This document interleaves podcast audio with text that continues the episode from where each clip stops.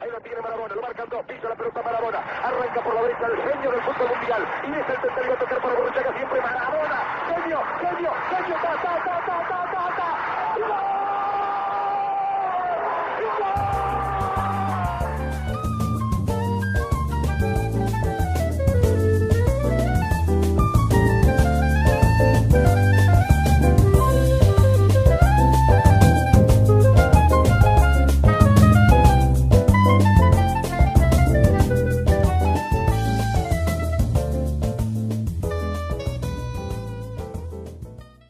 Muy buenas a todos, bienvenidos a este primer episodio del podcast Carril del 3 y en el día de hoy, de cara a esta inauguración, tenemos con nosotros a un invitado de lujo, un hombre polifacético, futbolista retirado, escritor, docente y en ocasiones considerado por algún que otro un pequeño incordio en redes sociales, pero con un montón de vivencias a sus espaldas y experiencias que compartir. Tenemos con nosotros a don Jacinto Ela. Bienvenido, Jacinto. Hola, muy buenas, ¿qué tal? Un verdadero placer abrir el podcast contigo. Genial. Pues si te parece, por aquello de intentar seguir una línea un poco cronológica, empezamos por tu infancia, porque tú naces en Guinea Ecuatorial, pero ya bien pronto te mudas a España, ¿verdad? Sí, eh, yo nací en Guinea Ecuatorial, pero enseguida mis padres ya estaban en España porque cuando ellos nacieron Guinea era, colonia, era, colonia, era provincia española, así que eran españoles, y mi padre entró en la legión extranjera que, que había aquí en España, no sé si todavía existe, sí que era legionario. vivíamos en la comunidad de legionarios y hasta los 8 o 9 años me crié ahí en Fuerteventura, en Canarias, hasta que mis padres se separaron y mi madre ya vino conmigo y mis dos hermanos aquí a Barcelona a empezar de nuevo. Y una vez que llegas a Barcelona se puede decir que descubres el fútbol algo más tarde de lo que se considera o muchos consideran lo habitual, ¿no? ¿Cómo fue ese primer contacto? ¿Qué o quién lo motiva? Sí, la verdad es que en Canarias había jugado como todo el mundo al fútbol, porque todo el mundo jugaba, pero no era algo que me apasionara, ni veía partidos de fútbol ni, ni nada parecido. Había jugado en el patio del colegio, pero en Barcelona me encontré que todo era fútbol. En el patio del colegio los reyes eran los que jugaban a fútbol, me refiero a los que ocupaban toda la pista, había mil pelotas jugando, era inevitable no jugar a fútbol en la calle también se montaban partidos continuamente en el parque. Si había un chaval con pelota, montabas un partido. Y, coincidía con el año que el Barcelona eh, ganó la Copa de Europa, que iba pasando eliminatorias y había una euforia en Barcelona increíble con el Barça, el Dream Team.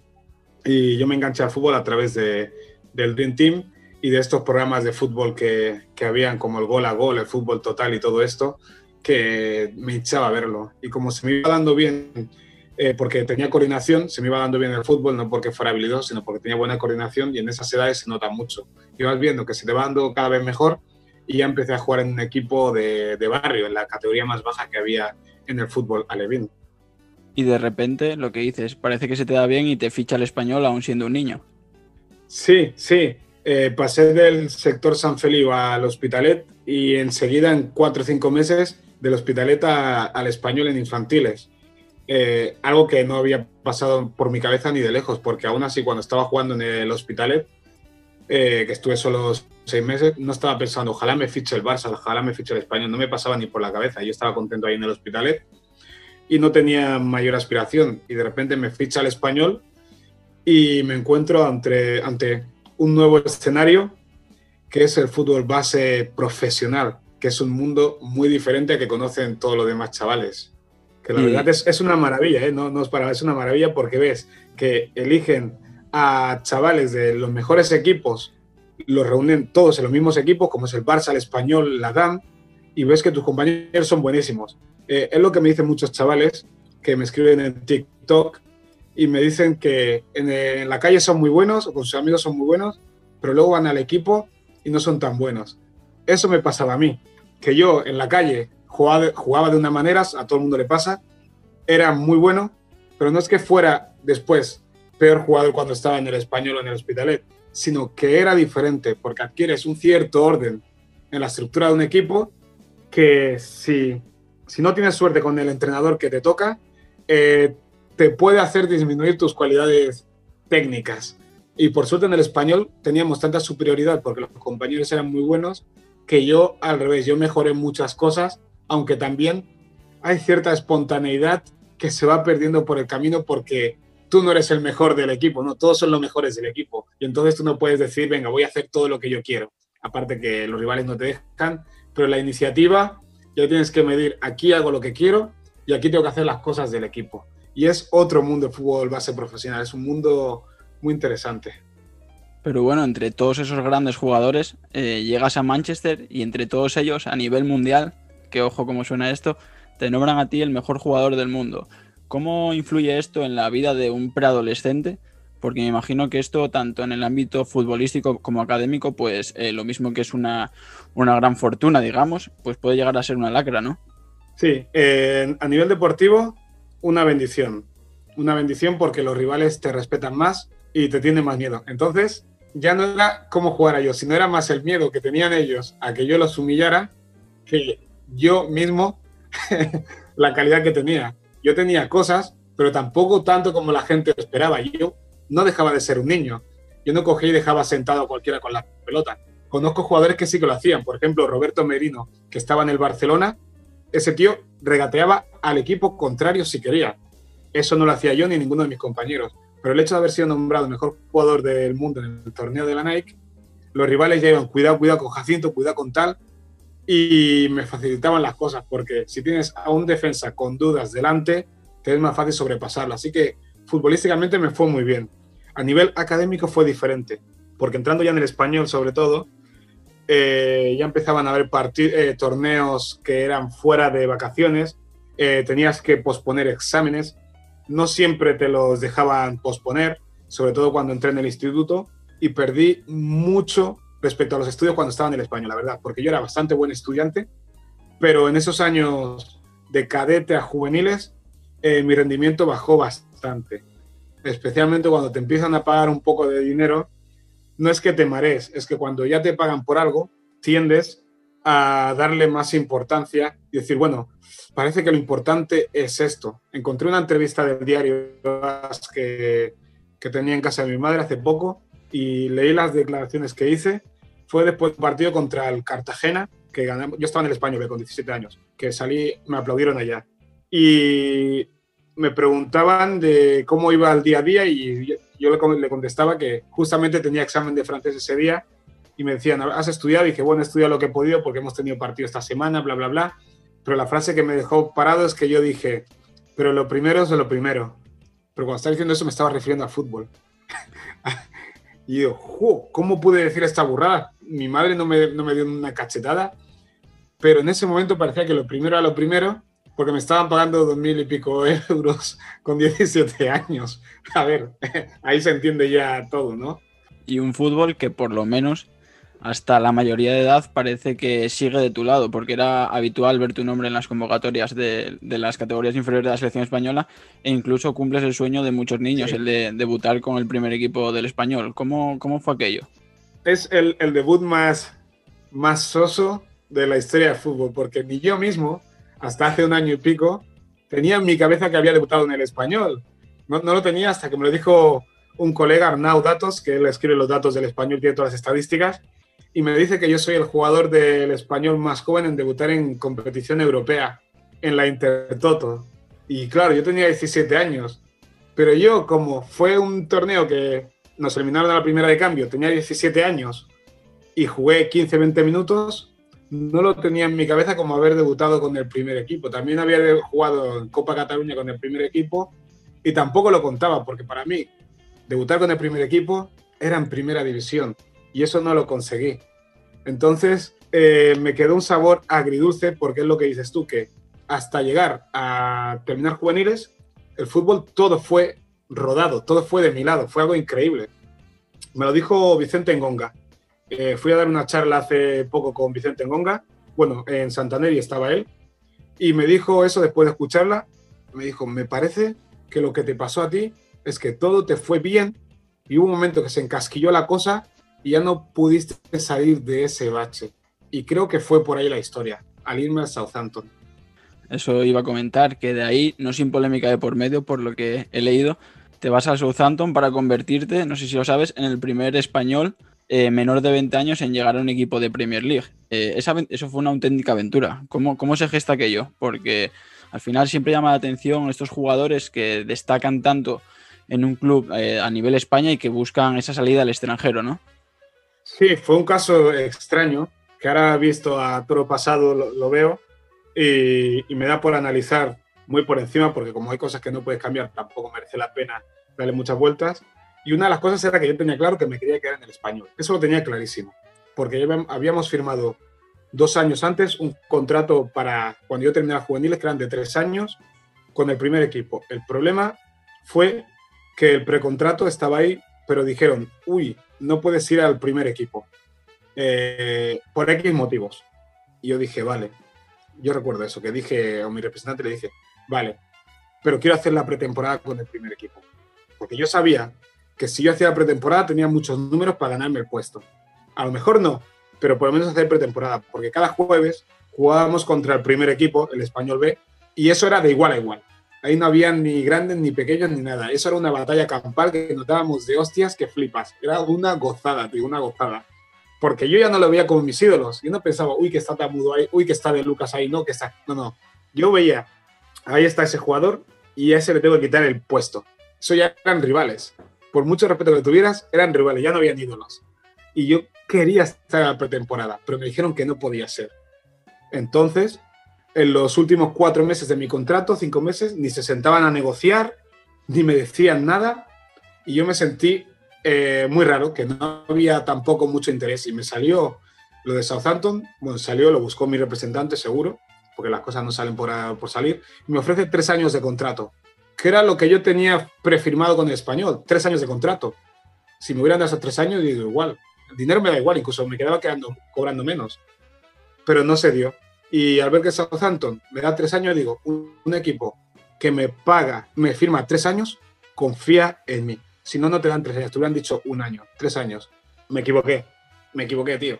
Y mencionas la figura de los representantes que más de una vez te he visto calificarla como, como un peaje. Eh, ¿Te sentiste en algún momento, o ahora viéndolo en perspectiva, como mercancía? Eh, de alguna manera, sí. Pero mercancía, ¿sabes por qué? Porque no tenía toda la información en la mano. Claro, en una negociación, si tú no tienes toda la información, ya eres producto. Entonces yo no sabía si habían otras ofertas mejores, eh, qué se había hablado entre ellos antes. A ti te van pasando feedback, pero está filtrado todo. Y a lo mejor hay una oferta que podía ser, digamos, que el Madrid B, que se rumoreaba mucho que el Madrid B me quería. A lo mejor me hubiera interesado si me hubiera dicho mi representante, mira, el Madrid B te ofrece esto, nada de primer equipo, Madrid en segunda B. Yo a lo mejor hubiera dicho que sí, porque me gusta, quiero vivir en Madrid. Pero si no me dan la opción de elegir, a lo mejor le interesa más al representante otra opción o él ve una proyección más allá en Inglaterra por ser pionero también de llevar a alguien para allá.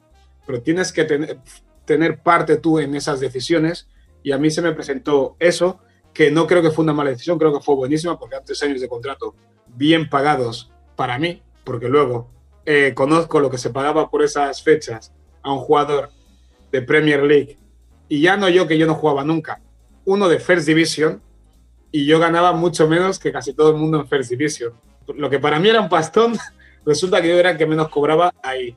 Así que tampoco fue una cuestión económica. Para mí, eh, yo pensaba que los tres años que me daba el Southampton era mucha confianza, pero luego veo lo que me estaban pagando era una inversión de cero riesgo tenerme tres años ahí con ese sueldo, para ellos no era perder dinero.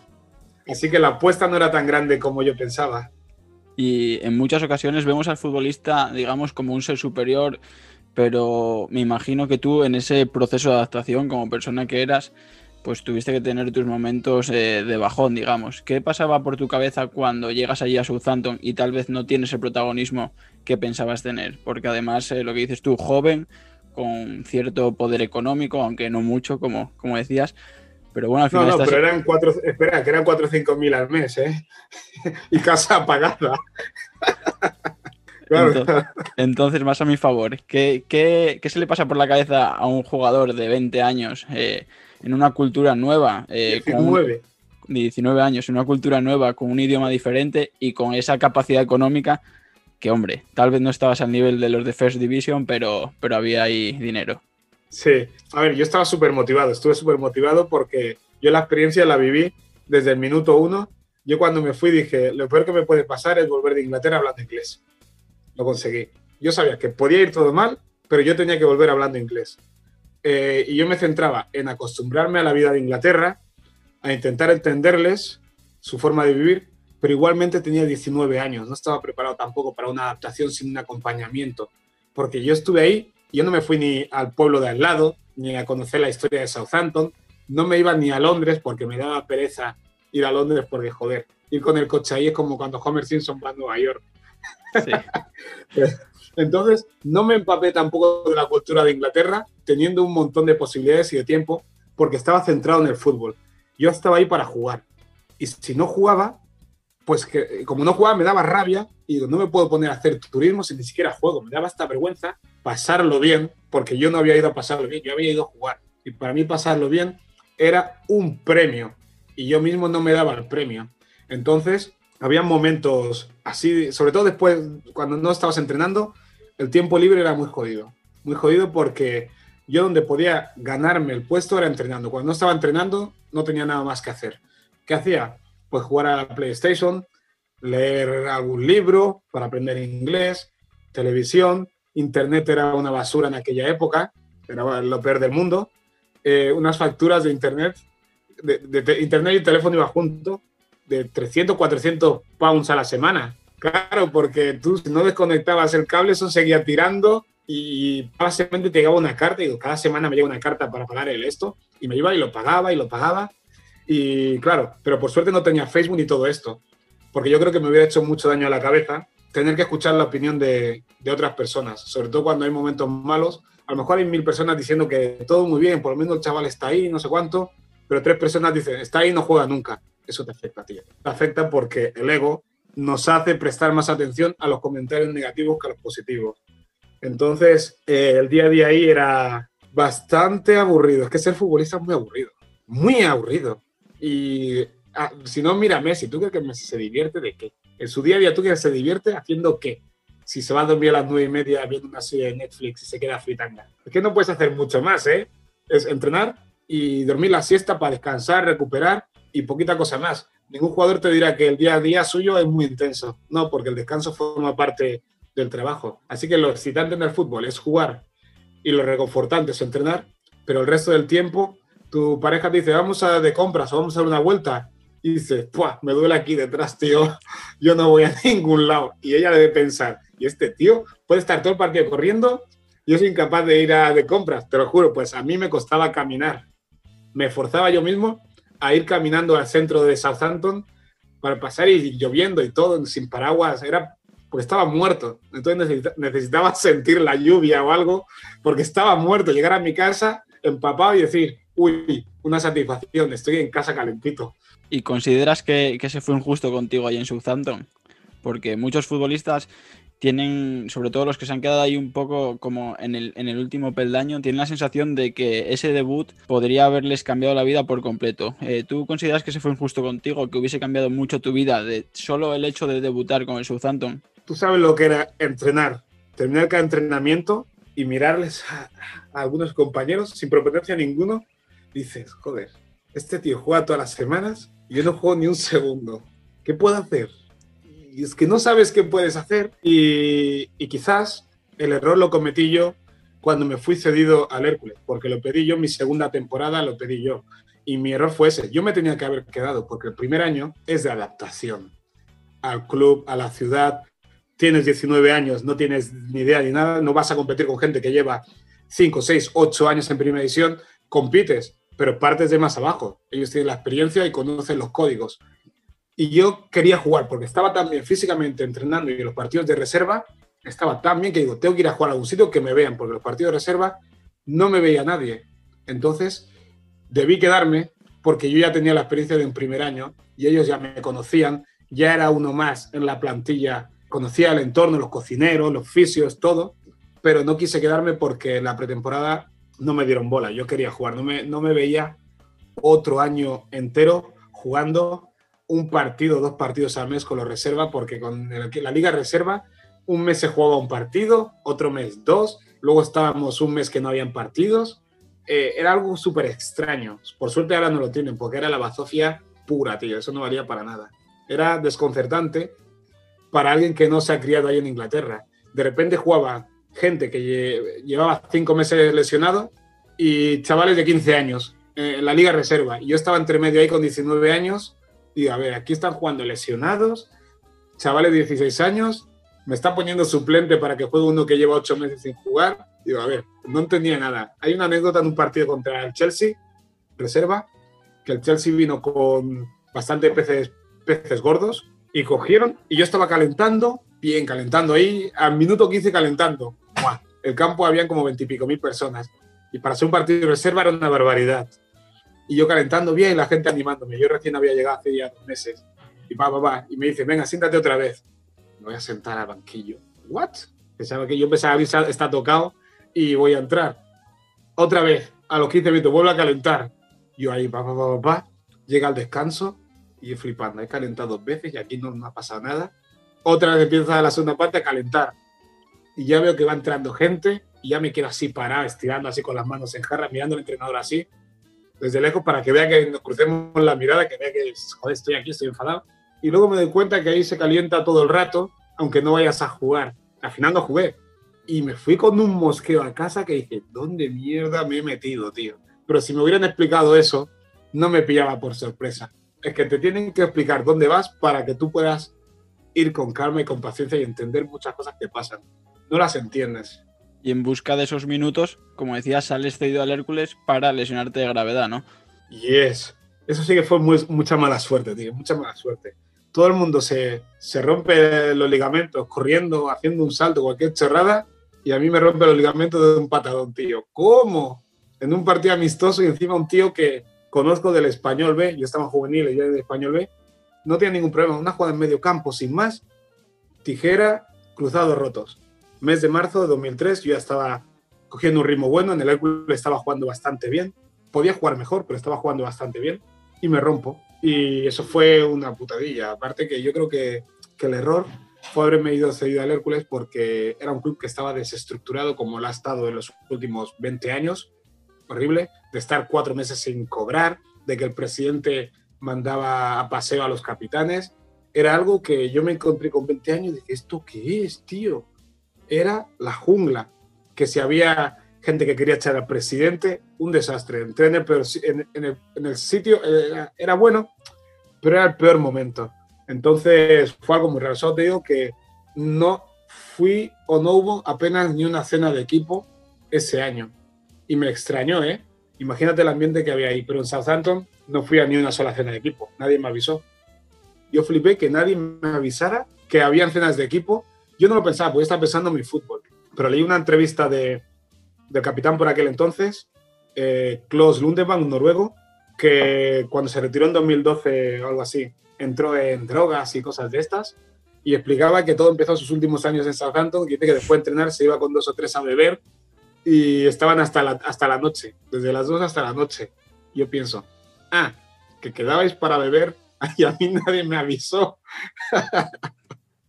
fue algo muy raro. No terminé de integrarme mucho porque también eh, ellos tenían miedo de hablar con una persona que no era inglesa. Entonces les cuesta acercarse también. Tienes que forzar tú mucho para acercarte a ellos, pero yo con 19, 20 años no me voy a meter, están hablando gente de 30 años, me voy a meter ahí en medio a hablar. No, tienen que ser ellos los que te recojan y te metan en el círculo. Y no se daba el caso.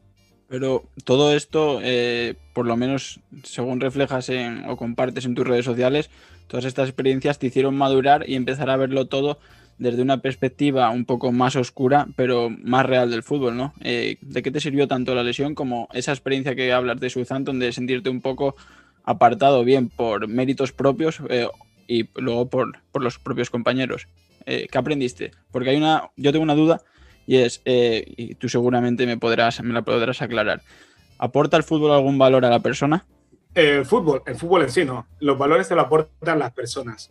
Y el fútbol es un, es un mundo en el que es difícil muchas veces eh, aportar lo que tú puedes dar a nivel individual como persona, porque cualquier profesión que tengas que llevar un uniforme, el uniforme está por encima de tu forma de pensar.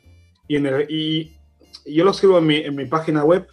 Eh, a Gordon, Gordon Strachan hay dos cartas. A Gordon Strachan, el entrenador, de aquella época y otra Steve Wigley. Steve Wigley era el entrenador del equipo reserva. El tipo a mí me, me, trató como un hijo más o menos, por decirlo de alguna manera, me trató muy bien desde el minuto uno, porque él tenía 50 años y él vio que yo era un chaval de 19 años, te ve como un chaval, como un niño. Y el segundo año, ya el tercer año, él tuvo que adoptar un rol, un papel que me chocó mucho, que durante muchos años no se lo perdoné, que fue que yo me había recuperado de la lesión de rodilla, llevaba un año y algo sin, no, ocho o nueve meses sin jugar, y me viene y se me acerca y me coge del hombro después de entrenamiento, sentado en el banquillo, Jacinto, estamos muy contentos contigo, estás entrenando muy bien, la actitud muy bien, tu rodilla parece que está mejor, bla, bla, bla, bla, bla. Creo que es el momento que te vayas a España, que vuelvas a jugar en España. Yo digo, ¿what? ¿Dónde voy? ¿Qué es España? Sí, porque en España tú estarás mejor, que uh, ahí llueve menos, no sé qué. ¿Qué dices? ¿Qué dices? Saca el brazo de aquí yo, yo, dije, ¿qué tontería me ha dicho este tío para que me vaya en enero cuando me tenía que ir en junio? Digo, no voy a encontrar ningún equipo en enero cuando llevo 10 meses sin jugar. Yo no me voy de aquí. Sí, si te vas, te quedan 5 meses, te pagamos 6 meses. Digo, que no es cuestión de dinero. Eran a lo mejor 5.000 euros más, 5.000 pavos más, que no era cuestión de dinero. Era cuestión de que yo venía trabajando un montón de meses para sentirme parte del equipo de fútbol y cuando ya corro sin apenas dolor, ya estoy entrenando y todo recuperado, me dice que me pire. Digo, no, no, yo no me recupero para irme corriendo de aquí. Dije, yo me voy a quedar, hacer lo que os haga de los huevos, pero yo no me voy, porque no tengo dónde irme para empezar. Y aunque me dieras todo el dinero en mi contrato y me mandes para mi casa, yo me quería sentir futbolista. Y yo, con 30.000, 40.000 euros en el bolsillo y, y, en mi casa, no iba a ser futbolista. Y alguno dirá, pues hubiera cogido la pasta y te pira. Digo, pero ya, pero es que después yo tendría que buscar equipo y a lo mejor ya no encuentro equipo. Después de seis meses, eh, seis meses sin eh, estar en un equipo, no encuentras equipo y ya empiezas a tener que tirar por segunda B y tercera división. Entonces, el tema de los valores, luego cuando te encuentras a esta misma gente fuera, te das cuenta que no has tenido, pasa con los compañeros también, te das cuenta que no has tenido tiempo ni espacio para conocerlos como tal. Hay un chico que es Elías Molina, jugó conmigo en la selección jugamos junto a las selecciones españolas de sub-15 hasta sub-19. No teníamos mala relación, pero competíamos por el mismo puesto. Él estaba en el Atlético Madrid y yo en el Español. Y ayer mismo hablé con él en Instagram y porque encontré por ahí un artículo suyo que él hablaba sobre esta cara B del fútbol, que es la, la cara mayoritaria. Sí. Que él fue al Atlético Madrid, le prometieron que tenía una oferta de 100 millones un equipo, los representantes, un montón de mentiras a sus padres y acabó en equipos de segunda B y tercera ahora es fisioterapeuta y tal. Y hablando con él, cuando leí ese artículo me puse en contacto con él, pero cuando estás dentro del mundo del fútbol, no te puede mostrar cómo eres tú, porque cualquier muestra de debilidad puede ser utilizada en tu contra. Es, es algo increíble, es una máscara que tienes que llevar, que no es de cabocete, fíjate que solo hablamos de cosas banales, nunca hablamos de cosas interiores. Tienes que ser muy amigo tuyo, hay una competencia invisible que te hace guardarte algunas cosas y al final hablas de banalidades. Y un par de años después, si no me equivoco, previo paso por el filial del Alavés y el Dandy escocés, acabas, como bien dices, en la tercera división catalana. En esa caída libre, al menos deportivamente hablando, ¿notaste falta de apoyos o por lo menos eh, desaparecieron muchas de esas falsas amistades? No, no, para nada. Esa es la suerte, la suerte que tuve. Fue que los amigos los mantuve siempre cerca. No, no, no tuve que comprar a mis amigos. Eso, cuando tenía dinero yo no tenía que comprarle a mis amigos ni estar invitándoles ni nada. Yo era Jacinto igual, siempre agradecí que me trataran como Jacinto, la persona, no el futbolista, aunque ellos fueran futboleros, yo no era el ídolo de mis amigos, o por lo menos no me hacían sentir como el ídolo de ellos, y eso es importante, porque cuando caes, siguen ahí. Y nunca me rodeé de gente aduladores, es que con los aduladores no puedo, nunca he podido, incluso hay un chaval que me llevo bien, eh, que iba conmigo al instituto, pero yo lo veía porque era un pobre diablo, no, pobre diablo no, pero me acuerdo que estábamos en el instituto, ya estaba en el español con mi ropa Nike, que me había tenía el contrato con Nike y tal, y el tío, un compañero dice, eres un matado Jacinto, y, y, este dice, no, no, Jacinto no es un matado, Jacinto le aplauden. Y dice el otro colega, que te calles, pelota. Y eso es lo que pensaba yo, es un pelota, tío. Tú a los pelotas los ves, yo detesto cuando me hacen la pelota, me da un asco, me daba, odiaba a los pelotas. ¿Qué lleva una persona a ser un pelota, tío? Da pena, tío. Eh, soy un pelotero. Entonces nunca me rodeé de gente que me adulara todo el día. No, para nada. Así que no noté esa transición de amistades, porque los amigos de fútbol al final, los que tengo, son los que eran compañeros en, con 14, 13, 15, 16, 17 años. Todos los demás, buena relación, pero las amistades cuestan tiempo. Y estás un año en un equipo y aunque veis todos los días, no tienes el tiempo suficiente para crear una amistad. A lo mejor ahora no encuentro compañeros y puedo empezar a labrar una amistad después de 15 años de haber jugado juntos. Pero durante la época no, porque cambias de equipo y al lo siguiente ya no estás hablando con ellos por teléfono ni nada. Dices, uy, lo llamo y digo, ¿para qué? Y es muy fugaz todo en el fútbol. Y toda esta etapa sobre el césped acaba contigo dejando al fútbol antes de que este te deje a ti, ¿no? Sí, quizás de alguna manera fútbol ya me había medio dejado, pero es que a mí me gusta el fútbol, pero yo ya dije, si todo me iba bien, con 30 años lo dejaba. Quizás yo tenía, tuve el error de pensar todo lo malo que me podía pasar en el fútbol y hacer que se cumpla. Pero si me hubiera ido todo bien, yo lo dejaba con 30 años, lo tenía claro, porque yo no me veía con 33 años bajándome del autocar con el chándal, no sé qué, los auriculares. No me veía, no sé por qué, y me encanta el fútbol, pero no me veía siendo tratado como un niño. A mí me ha gustado siempre que me llamen señor. Ah, tiene 33 años y te tiene que decir chico. Chico no, señor. Porque yo cuando tenía 10 años veía un tío de 30 y pico años y era un señor. Yo estaba en Southampton con 19 años y estaba Matt Letizier, V. Rosler, Dan Petrescu y yo decía, joder, son mis abuelos. Y solo tenían 33 años y yo los veía viejísimos. Imagínate lo equivocado que estaba. Pero eh, yo decidí dejar el fútbol porque cada año era una ciudad. Cada año tenía que ir a jugar a una ciudad durante una temporada. Tercera división, segunda B. Pero había tenido tres o cuatro últimos años de estar con impagos en el Alavés, en el Hércules, en la Gramanet, en la Fundación Logroñés, tres, cuatro meses sin cobrar y estando fuera de casa. Y yo dije, no, no, no, no. Llega un punto que dije, yo soy un hombre, me gusta el fútbol, pero antes respeta a mi persona. Yo no puedo estar yendo a entrenar a un sitio, yendo a trabajar y que no me paguen durante un mes, dos meses, tres meses. Me da vergüenza decir en casa, no, no, no me han pagado este mes. O a mi pareja, no me han pagado este mes. Y te dice, pues no vayas. Digo, es que si fuera por mí, es que tengo que ir porque tengo que entrenar. Y si no vas, no te van a pagar después, pero sobre todo porque tienes que estar en forma para cuando te vayas. Entonces, con eso juegan los equipos. Tienes que entrenar, aunque no te paguemos, vas a venir porque tienes que jugar, porque para ti el, escaparate es jugar el domingo. Entonces yo dije, no, no, no, no puedo más con esto y era la tendencia que estaba viendo en el fútbol, en segunda B y en tercera, y no me veía, no me veía. Y a partir de ahí comienza una etapa post-fútbol que muchos futbolistas le tienen miedo al alejarse de los focos mediáticos y dejar de ser reconocidos, pero hay otro gran miedo que tal vez no se dan cuenta, o al menos en mi opinión, hasta que lo tienen delante de las narices, y, el de, y es el de cómo ocupar todo ese tiempo libre eh, que te queda por vivir. Eh, ¿Tú qué alternativa tomaste? Eh, realmente cuando tienes tiempo libre es cuando eres futbolista. Cuando dejas el fútbol no tienes tiempo libre porque tienes que buscar un trabajo para hacer dinero. Y yo lo viví muy fácil porque yo terminaba contrato en junio con el premio, estaba en tercera, estaba ganando bien, 1.400, 1.600 euros. Para ser tercera división estaba muy bien, dos horas y pico de entreno, genial. Pero iba por las mañanas a, a pasar entrevista de trabajo, a entregar currículums, a lo que sea, y por la tarde a entrenar. Yo en junio dije, ya no sigo. Y entré a trabajar como tripulante de trenes en junio. Terminó la temporada, ya tenía el trabajo después de haber hecho las pruebas y tal.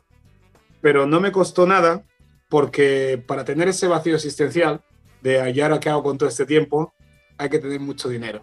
Quien no tiene mucho dinero no tiene tiempo de decir, bueno, pues me tomo dos meses sabáticos a ver qué hago. No, no, el que no tiene dinero dice, llama a un amigo suyo, tío, puedes trabajar en el bar un rato, porque tienes dinero, eh, porque a, lo mejor tienes un dinero ahorrado, pero si no tienes nada, sabes que se va a ir gastando, porque llevas toda la vida viendo cómo eh, va bajando el dinero, y más cuando estás acostumbrado a un nivel de vida, que sin derrochar te lo juro que se te va. Sin derrochar, se te va mucho dinero.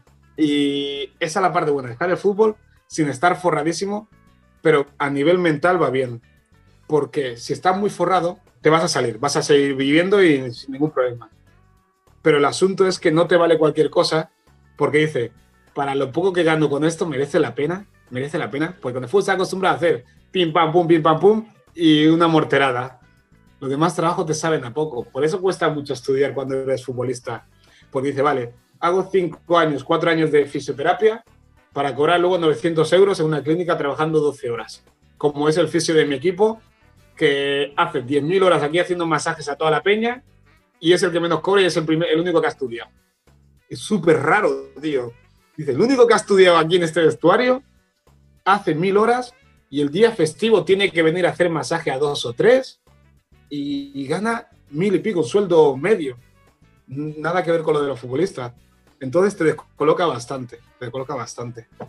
Y ya para cerrar este apartado estrictamente futbolístico, ¿influyó en algo, mejor dicho, eh, tu color de piel en tu carrera futbolística, tanto para bien como para mal?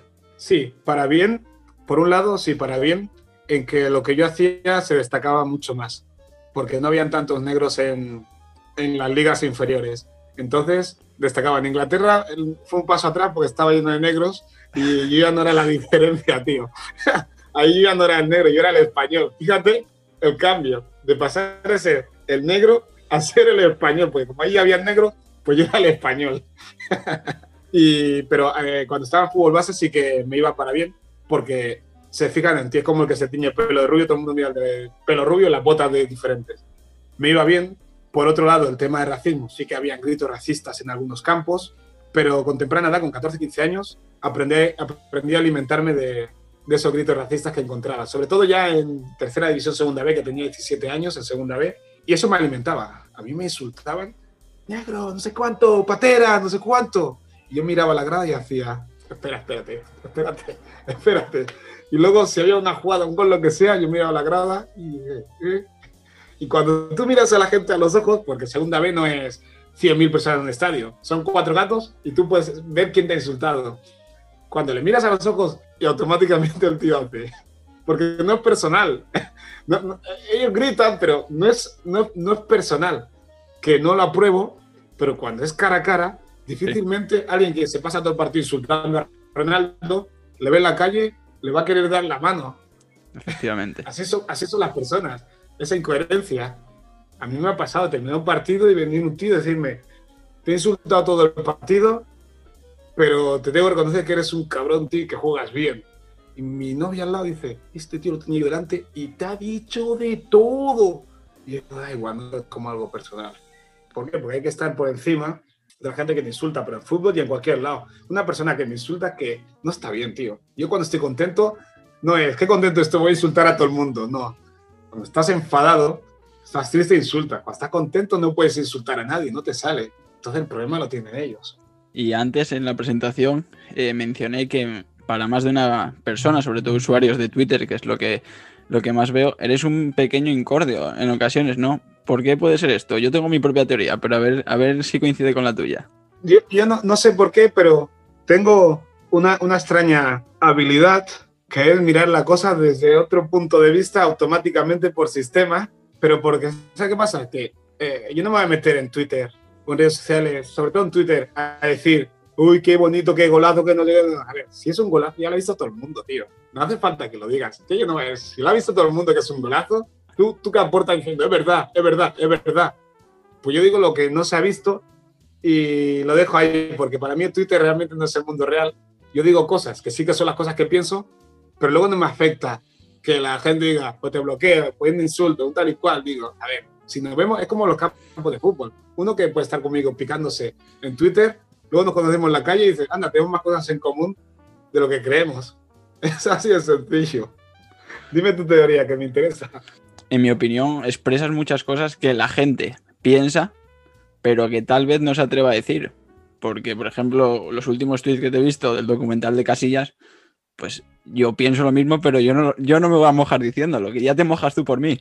Claro, y, y fíjate que tampoco me mojo del todo. No me, no me quiero cansar ahora de discutir con gente porque tiene tantos fans que hay cosas que se podrían decir y dice, ¡buah!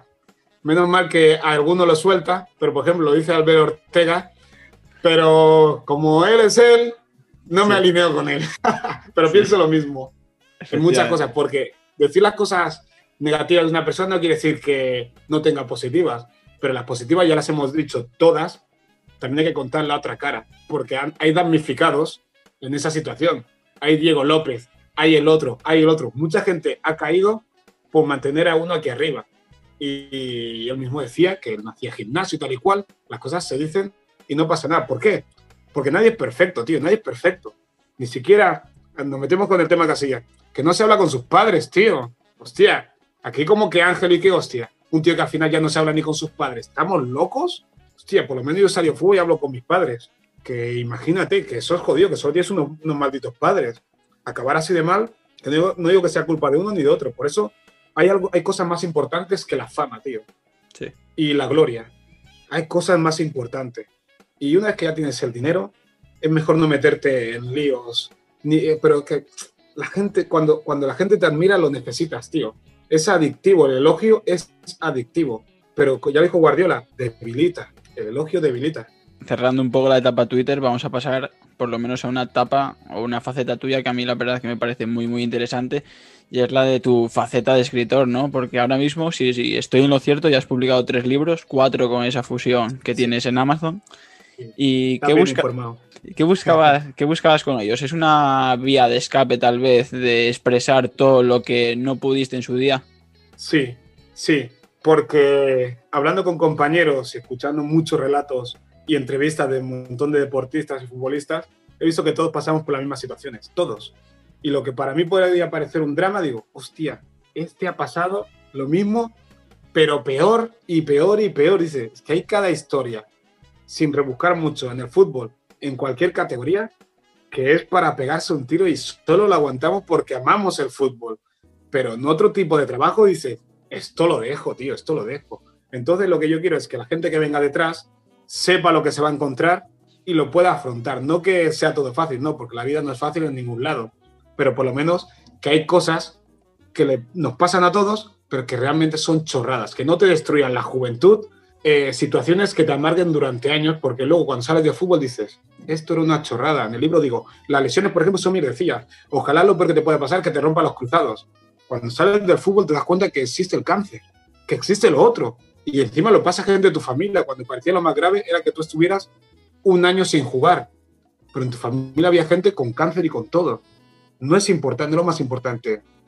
El fútbol dice, no, pero se ha tenido que retirar del fútbol no sé desde cuándo, con 28 años porque la lesión. Vale, pues que trabaje, como todo el mundo. No, no va a trabajar solo el fútbol, que puede hacer mil cosas más. Y eso es importante, que el deportista, futbolista sepa que, aparte de futbolista, que descubra qué talento más tiene, porque seguramente va a vivir de ese talento de futbolista. Eres 15 años de tu vida, pero el resto de tu vida, ¿qué quieres ser? Una cosa que yo temía mucho era esto que hago, de alguna manera, pero me, me contengo, que yo no quería acabar diciendo yo jugué con tal, yo jugué con cual, yo jugué con Pascual. Odiaba eso, pero veo que al final a muchos solo nos queda decir yo jugaba con Arteta, yo jugaba con Víctor Valdés, yo jugaba con tal, porque no llegamos todos, tío, no llegamos todos. Y eso es una forma de revalidar o de validar que tú también, que yo también estaba ahí en el camino, pero no llegué, pero yo estaba con ellos. Y así queda como mm, que estuve cerca, pero va por ahí, tío. Y conociendo el mundo profesional como lo conoces, contándonoslo como nos lo cuentas y siendo padre como eres, ¿qué ocurre si viene tu hijo y te dice, papá, quiero ser futbolista? ¿Hasta qué punto le permitirías sacrificar parte de su tiempo? Mira, si mi hijo me dice, papá, quiero ser futbolista, yo le digo, no, tú quieres vivir como un futbolista, tío. Cuando alguien quiere ser futbolista, juega fútbol y punto. Cuando dice que quiere ser futbolista, te está diciendo, quiero ganar pasta, quiero fama. Porque habrán casos que sí, pero yo hablo con mis compañeros y les pregunté a los de infantil del español cadetes, ¿nosotros hablábamos de que queríamos ser futbolistas? No. Jugabas y te centras en cada año estar en el equipo, que no te echen y tal, pero estando en el cadete tú veías el español B y lo veías a siglos. Que quizás a lo mejor hay que visionar y decir, proyectar el futuro, quiero ser futbolista, quiero ser futbolista. Sí. Pero yo creo que mejor paso a paso porque de un año a otro yo he visto gente que los echan del equipo y se trunca todo. Y dejan de jugar a fútbol. Personas que han estado mil años en el español de Barcelona, les echan de estos equipos y ya el siguiente equipo que se van rinden mucho menos y a los dos años dejan el fútbol. ¿Por qué? Porque querían ser futbolista a toda costa y cuando se tuerce un poquito las cosas, pues tal. Pero si mi hijo me dijera que quiere ser futbolista, yo diría, mira, primero te apuntamos a un equipo y bueno, ya me amargan los fines de semana. Gracias, chaval, gracias por amargarme los fines de semana. Y ya veremos, estudia, estudia. Que fútbol, es que por mucho que quieras, hay cosas que no controlas tú. Puedes ser futbolista y otra cosa es llegar a primera división. Eso ya es muy diferente. Pero vas a tener que ir a entrenar, no me digas que de repente no quieres ir a entrenar y todo esto, porque hay gente que dice, No, que haga lo que quiera, lo que no. Ah, ¿Te vas a apuntar al fútbol? Vas a entrenar todas las veces, hasta los días que haga frío, que llueva, cuando tú no quieras, tienes que ir. Pero tiene que decidirlo él porque yo lo decidí, pero no es algo que saldría de mí ni, loco, porque sé lo que se vive ahí y no sé si todo el mundo está dispuesto a pasar por todo eso. Fíjate, un compañero, Xavi Lucas, que ahora es psicólogo, está en el español, eh, me dice que él es mayor que yo. Me recordaba cuando estaba por ahí en el español en juveniles que él me veía, dice que él me veía como un chaval muy bueno, pero iba con mi mochila mirando así al suelo, apocado. Y yo no era así, pero por lo visto esa era la imagen que daba yo, de tímido y tal. Y digo, para nada. O sea, que había un Jacinto ahí en el fútbol y un Jacinto fuera, pues yo siempre he sido de cachondeo, de la broma, de quedarme con la peña. Pues yo no proyectaba eso según quien me veía. Y, y eso me ha hecho dudar si yo me divertía tanto. Yo creo que sí que me divertía, pero quizás no tanto como imagino. Y ya para acabar y como guinda a este primer episodio, eh, ¿tienes algún consejo vital, ya no solo en el ámbito futbolístico, que, que quisieras compartir o que a ti eh, a lo largo de tu vida te haya, te haya sido, te haya servido? Sí, que todo, todo, todo, todo tarda un poquito más de, de lo que tienes planeado. Todo. Y sobre todo fuera en la vida. En el fútbol hay fecha de caducidad, que si no ya a primera división con tal edad es más complicado, pero en el resto de la vida, ser periodista, ser doctor, lo que quieras, si le echas tiempo, lo puedes conseguir. Hay, esas, esas profesiones me encantan porque dependen de tu trabajo al 100%. Y no hay que tirar la toalla, sobre todo cuando, por ejemplo, tu primer programa, de repente haces 100 programas y cuando vas por el 100 dices, ya estoy harto de esto porque no va como yo quería. A lo mejor estabas a esto de llegar a donde querías y te dicen en Podium Podcast que quieren meter tu programa, por decirlo de alguna manera. Pero sí, sobre todo una cosa, eh, lo que hagas, diviértete, tío. Divertirse no es hacer las cosas que te estés riendo todo el rato, no, divertirte es que tengas ganas de hacerlo todo el rato y que veas que aprendes cada vez que lo haces. Eso es genial, es genial. Me quedo con esto, que todo tarda un poquito más de lo que piensas, todo. Bueno, pues tomamos nota de él, pero no sin antes darte las gracias por estar hoy aquí con nosotros, que ha sido un auténtico placer, Jacinto.